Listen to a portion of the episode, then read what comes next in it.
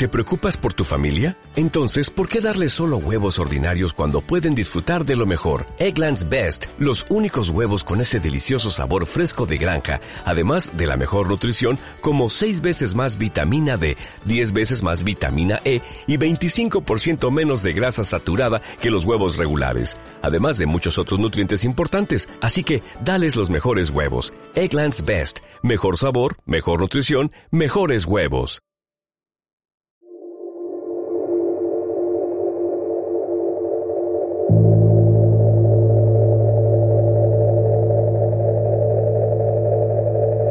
San Andrés 90. Charla con una sonrisa bonita y sana. Con Pablo Díaz Bouza y el doctor Antonio Liñares.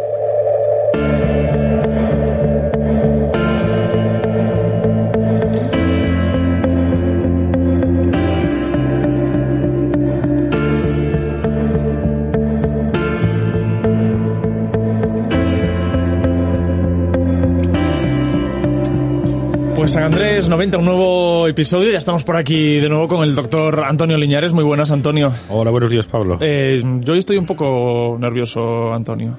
No sé, ¿eh? Sí, por circunstancias. Normal. Circunstancias. Yo estaría nervioso, no, lo siguiente. Estamos así con esta broma, empezamos así con esta broma porque más allá de grabar hoy el, el podcast, luego me voy a acercar por la clínica de, de, de, Antonio, me voy a acercar por San Andrés 90, que más allá del nombre del podcast es físicamente donde está la, la clínica, aunque ya he estado por allí hace unos días y la verdad es que me han tratado muy bien, eh, hoy ya vamos en serio. Entonces, bueno, yo espero que me trate igual de bien y si no, esto queda registrado, eh, Antonio. Yo, después en el siguiente podcast, a ver qué decimos. Como decía ese, ese, ese, ese refrán, no es un refrán, ese era un dicho, entra y te entretendrás. pues que, que, así sea, que así sea. Bueno, nosotros también para entretener y para, y para que la gente se sienta cómoda en, en este espacio vamos a seguir hablando de, de los asuntos que son habituales en, en este podcast. Hoy empezando con, con una pregunta y, y, a ver si me sale bien la, la palabra. Lo primero de todo es, ¿qué es la perimplantitis? Pues Pablo, es la enfermedad bucal del siglo XXI. Es la llamada periodontitis, pero de los implantes dentales. Uh -huh. Es la llamada piorrea, que se, se, llamaba así antiguamente a la periodontitis, de los implantes. Es decir, los implantes dentales también pueden tener infección eh, eh, en la boca, pueden infectarse la encía que rodea sus implantes y ese hueso que sujeta los implantes puede ir perdiéndose, igual que ocurre en la periodontitis. Y estamos viendo que, claro, en este siglo XXI se han colocado en España y en el mundo muchísimos eh, implantes. Uh -huh. En España se calcula a lo mejor eh, pues un millón de implantes cada año, que es una barbaridad. No son tan necesarios, es decir, no hay tanta gente desdentada como para colocar tantos implantes. ¿Qué pasa? Que muchas veces se extraen demasiados dientes que podrían mantenerse de una forma sencilla. Por eso estamos siempre abogando porque mantengamos nuestros dientes bien tratados, aunque hayan perdido hueso, aunque tengan una endodoncia, pueden mantenerse muchos años y, digamos, retrasar el momento en que tengan que venir los implantes. Uh -huh.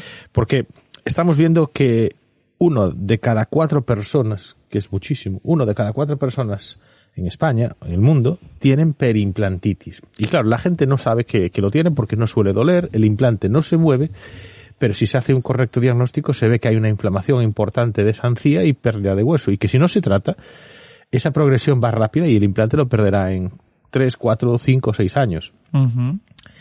Y por eso estamos haciendo mucha investigación y sobre el tema y porque es aún desconocido, digamos, cómo hacer un protocolo bien eh, para tratar esta patología. De hecho, la periodontitis se ha publicado este año pasado una guía clínica, se llama Guía Clínica S3, que es el nivel más alto de, de guía clínica. Es un protocolo aceptado, basado en todos los estudios científicos desde hace 60, 70 años y el protocolo dice claramente si tú padeces una periodontitis de nivel 1, 2 o 3, cómo tienes que ser tratado. O sea, mm. es, es, digamos de... de, sí, de, un, pro, de un proceso. De hay un criterio médico siempre, pero está muy protocolizado. Una guía clínica. En odontología es la primera, no hay ninguna. Tú ahora vas a un dentista y te, tienes, pues, se puede hacer esto, o de ortodoncia, se puede hacer así, se puede hacer así. No. Aquí hay una guía clínica de cómo tratarlo. Y en cambio en los periimplantitis estamos empezando a manejar estas patologías desde hace 10, 15 años. Yo llevo tratando pues periimplantitis desde que empecé en esta profesión, o sea, 15, 16 años.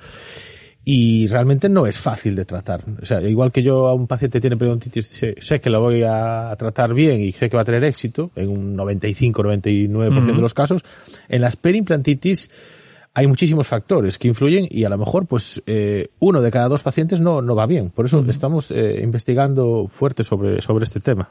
¿Está relacionada la, la perimplantitis con la eh, mucositis? Está relacionada con la periodontitis, es decir, antes se pensaba, bueno, un- usted tiene la piorrea, ¿no? La periodontitis. Bueno, pues le quitamos todos los dientes y se, se, se murió el perro y se acabó Sí. la rabia.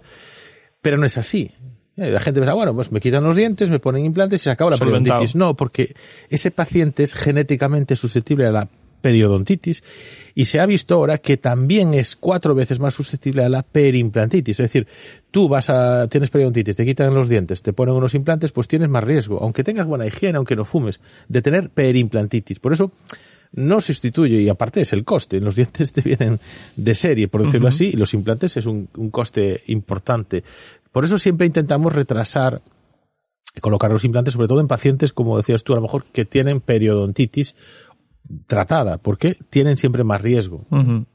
Eh, ¿Por qué se da la, la perimplantitis? Hemos hablado de por qué se da la, la piorrea en una boca, pues eso, eh, con los dientes de serie, como, como dices tú, eh, pero ¿por qué se da la perimplantitis? Bueno, hay, tres factores eh, claramente eh, agrupados. Uno es la persona don- a quien le colocas los implantes, pues desde un punto de vista, pues lo que comentaba ahora, si es un paciente que tenía periodontitis, genéticamente susceptible, si es muy fumador, un paciente diabético mal controlado también. ¿Dónde colocamos los implantes? Si es una zona con poca encía, con, con poco hueso, que pueda tener una infección de un diente al lado, es peligroso, puede tener implante perimplantitis. Y después, muy importante, cómo lo hacemos. Si las cosas el profesional las hace bien, desde la cirugía hasta hacer la- los dientes, porque si los dientes los hacemos mal, no por estética, sino por, por acceso para la higiene. Pues si el paciente no puede cepillar los implantes, se va a infectar. Por eso eh, es fundamental que, que, eh, que, no se, que no se tome como un tratamiento pues sencillo, como el que hace, como que dice una limpieza, un empaste, sino que un, tratamiento de implantes requiere una eh, correcta planificación eh, y ejecución por parte del profesional que esté bien entrenado, bien formado en el, en el tema. Y, y por eso es importante eh, manejar bien eh, el factor, digamos, profesional, es importante. Seleccionar bien el caso y hacer bien las cosas. ¿Cómo, ¿Cómo se manifiesta? Bueno, por, por una parte, ¿cómo se manifiesta y cómo podemos ir tratándola después poco a poco? Es decir, muchas veces la gente piensa que no lo tiene el problema, porque los implantes, aparte de que están pegados al hueso, pues están unidos a veces con, con los otros implantes, entonces la prótesis no se mueve. Bueno, el paciente puede notar que se, la encía está un poco más roja, que sangra, y, y entonces... Que eso es lo que podemos ver en una dentadura eh, eh, nuestra, ¿no? Sí, Propia. en los dientes. Lo que pasa que es eso, que, que como no se mueve un diente cuando pierde hueso, se empieza a mover. eh, Porque el diente tiene un ligamento, pero en cambio un implante no se mueve. Entonces, lo que hay que hacer es un correcto diagnóstico precoz, pues hacer revisiones anuales mínimo, incluso hacer radiografías pequeñitas, no una gran panorámica, pequeñitas de cada implante, pues una vez al año o cada dos años, y para ver si hay una pequeña pérdida, porque una vez que hay pérdida de hueso va muy rápido, es el problema que, que tenemos. Y, claro, sobre todo, ¿qué, qué consecuencias puede tener eh, esto? ¿Qué consecuencias puede tener la perimplantitis? Bueno, nosotros eh, la periodontitis no eran las consecuencias solo a nivel bucal de que pierdas dientes, sino que también se sabe que la periodontitis afecta a la salud general. Hemos hablado aquí del Alzheimer, de, de problemas cardiovasculares, de la diabetes, que está todo muy relacionado. Y nuestro grupo de investigación en la Universidad de Santiago hemos realizado el primer estudio en el mundo, no hay ningún estudio publicado hasta la fecha, que ha demostrado, de un estudio piloto, en una muestra de 40 pacientes con perimplantitis, se ha demostrado que estos pacientes con perimplantitis tienen, por ejemplo, los niveles de colesterol más altos y algunos factores proinflamatorios también más altos. Esto es un comienzo de muchas investigaciones que habrá. Es decir, imagínate que es un paciente que tiene colesterol y le dan una pastilla para el colesterol y no le da bajado, no le da bajado pues a veces hay que ver, oye, pues a lo mejor tiene perimplantitis y le está eh, no ayudando. Entonces, a lo mejor tratemos primero la perimplantitis porque a lo mejor después no necesita Claro. una segunda pastilla o la primera. Es decir, y es y no estoy hablando de que un paciente tiene implantes en España. Puede haber con perimplantitis eh, un millón de personas. El gasto sanitario que implica tener más, ma- más pastillas para el colesterol es un ejemplo. Y, y ya digo, nosotros, eh, yo llevo 15 años eh, tratando estas patologías y desde hace 10 se propuso que había que hacer, fíjate, fíjate que lo que mal evolucionan, había que hacer cirugías. Nosotros la periodontitis prácticamente no operamos los dientes y en la perimplantitis se abogaba por operar los implantes para eliminar esa infección. O sea, extraerlos de nuevo. No, no extraerlos, sino ah, separar la encía, hacer una pequeña intervención de donde separas la encía y limpias eh, con puntos. Yo desarrollé un protocolo hace 13 años de tratamiento llamado no quirúrgico. Ahora está muy de moda el tema de las cosas mínimamente invasivas sin, sin operar. Y nadie, de verdad, nadie me creía. Eh, yo empecé a ver casos que funcionaban muy bien de una forma muy sencilla, me llevaba cinco minutos, es hacer una limpieza profunda y dar un antibiótico específico. Un antibiótico de pastillas, nada más. Que es algo súper sencillo que lo puede hacer cualquier persona, cualquier profesional.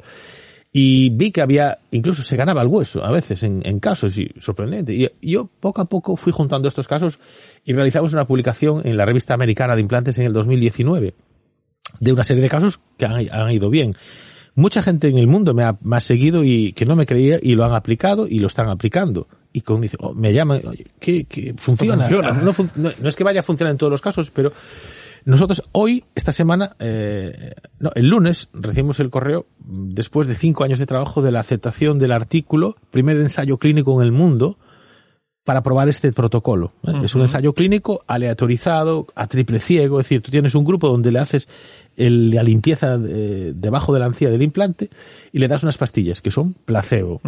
Y otro grupo donde haces lo mismo, pero le das unas pastillas que son el antibiótico, que, se, llama el metronidazol. O sea, es un estudio bien diseñado que llevamos cinco años de trabajo, protocolo, tener una, un, digamos, un comité ético aceptado, registrado en los ensayos clínicos, clinical trials, y ha sido aceptado en la revista más importante de odontología en el mundo, la número uno. Publicar ahí es muy, muy complicado. Es como uno que, un médico que publique en, el Lancet o New England Journal of Medicine. Es la número uno y es muy difícil. Y es el primer ensayo. De esto algo hemos ido aprendiendo, ¿eh? De la pandemia, de, de, lo importante que es que te publiquen, en dónde, lo que se diga. Pero, muchas veces no es, la, la, calidad de la publicación es importante en cuanto, bueno, pues es una revista importante y tal, pero a veces hay cosas que se publican y pasan desapercibidas. Y créeme, soy una persona muy humilde pero este estudio va a tener mucho impacto porque va a ayudar a muchísima gente en el mundo que pueda tratar de una forma sencilla, sin, sin medios casi, eh, en cualquier lugar del mundo, pues una patología que es muy, muy común. Y no quiere decir que lo vaya a solventar, pero por lo menos hemos visto nosotros en este estudio que el 60% de los casos mejoran de tal forma que ya no hay ni que operarlos e incluso más diría, pero mm.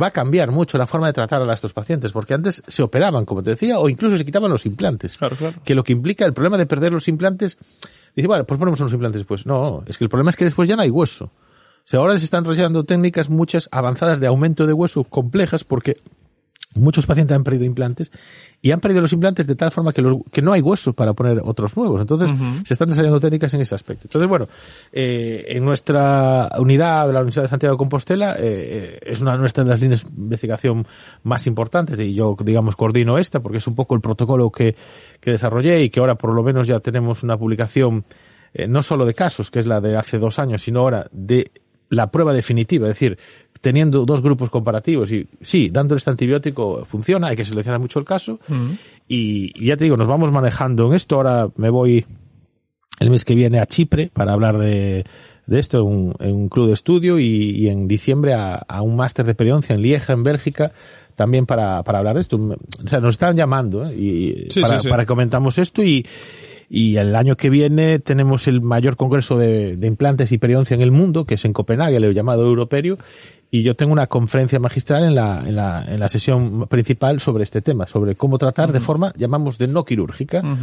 Entonces, bueno, estamos muy contentos porque a veces no son estudios que tú desarrollas y a los cuatro meses haces algo, no, son cosas que llevan mucho tiempo y mucho trabajo de mucha gente. decir, sí, sí, que, han tenido un, un, proceso pausado, reglado, específico. tienes una persona, somos un grupo de, a lo mejor, que hemos involucrado en este estudio, seis o siete personas, desde la persona que administra los datos, que es la que va a hacer la tesis sobre el mismo, eh, después eh, un examinador que está entrenado, calibrado para examinar a los pacientes, uno que se desarrolla, otra persona que se encarga de desarrollar las becas de investigación y conseguir eh, sponsors, eh, dinero para, porque este, estos estudios son caros de analizar.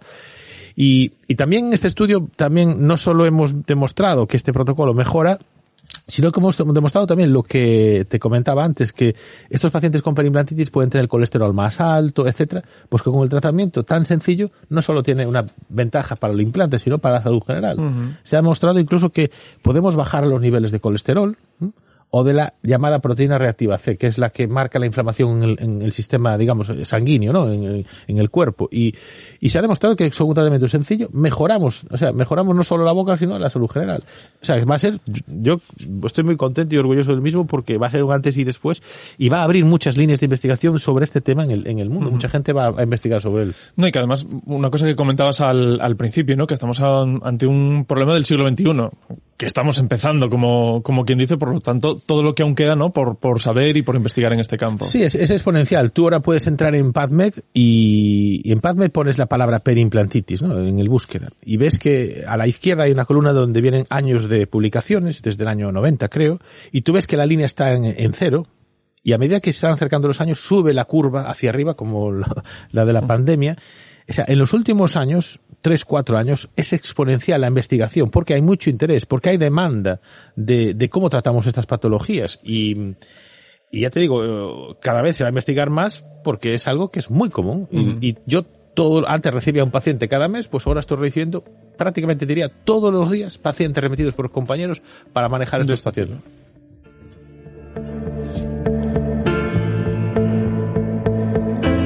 Pues Antonio Liñares, gracias por estar un mes más aquí con nosotros. Nos vamos escuchando este y los podcasts anteriores que ya saben los oyentes eh, que los pueden descargar no solo en la web de Radio Coruña, en radiocoruna.es, sino en las principales plataformas de podcast. Ahí están todos los anteriores y ahí estará este también. Eh, lo dicho, muchas gracias por acompañarnos. Pues nada, muchas gracias a vosotros y espero que, sea de interés para, para mucha gente porque estas cosas eh, divulgativas son importantes también para alertar de que eh, las cosas, eh, aunque uno piense que está todo bien, pues hay que, hay que revisar la boca. Y aunque tengas unos implantes, estén preciosos, revísalos mm. porque puedes tener alguna sorpresa.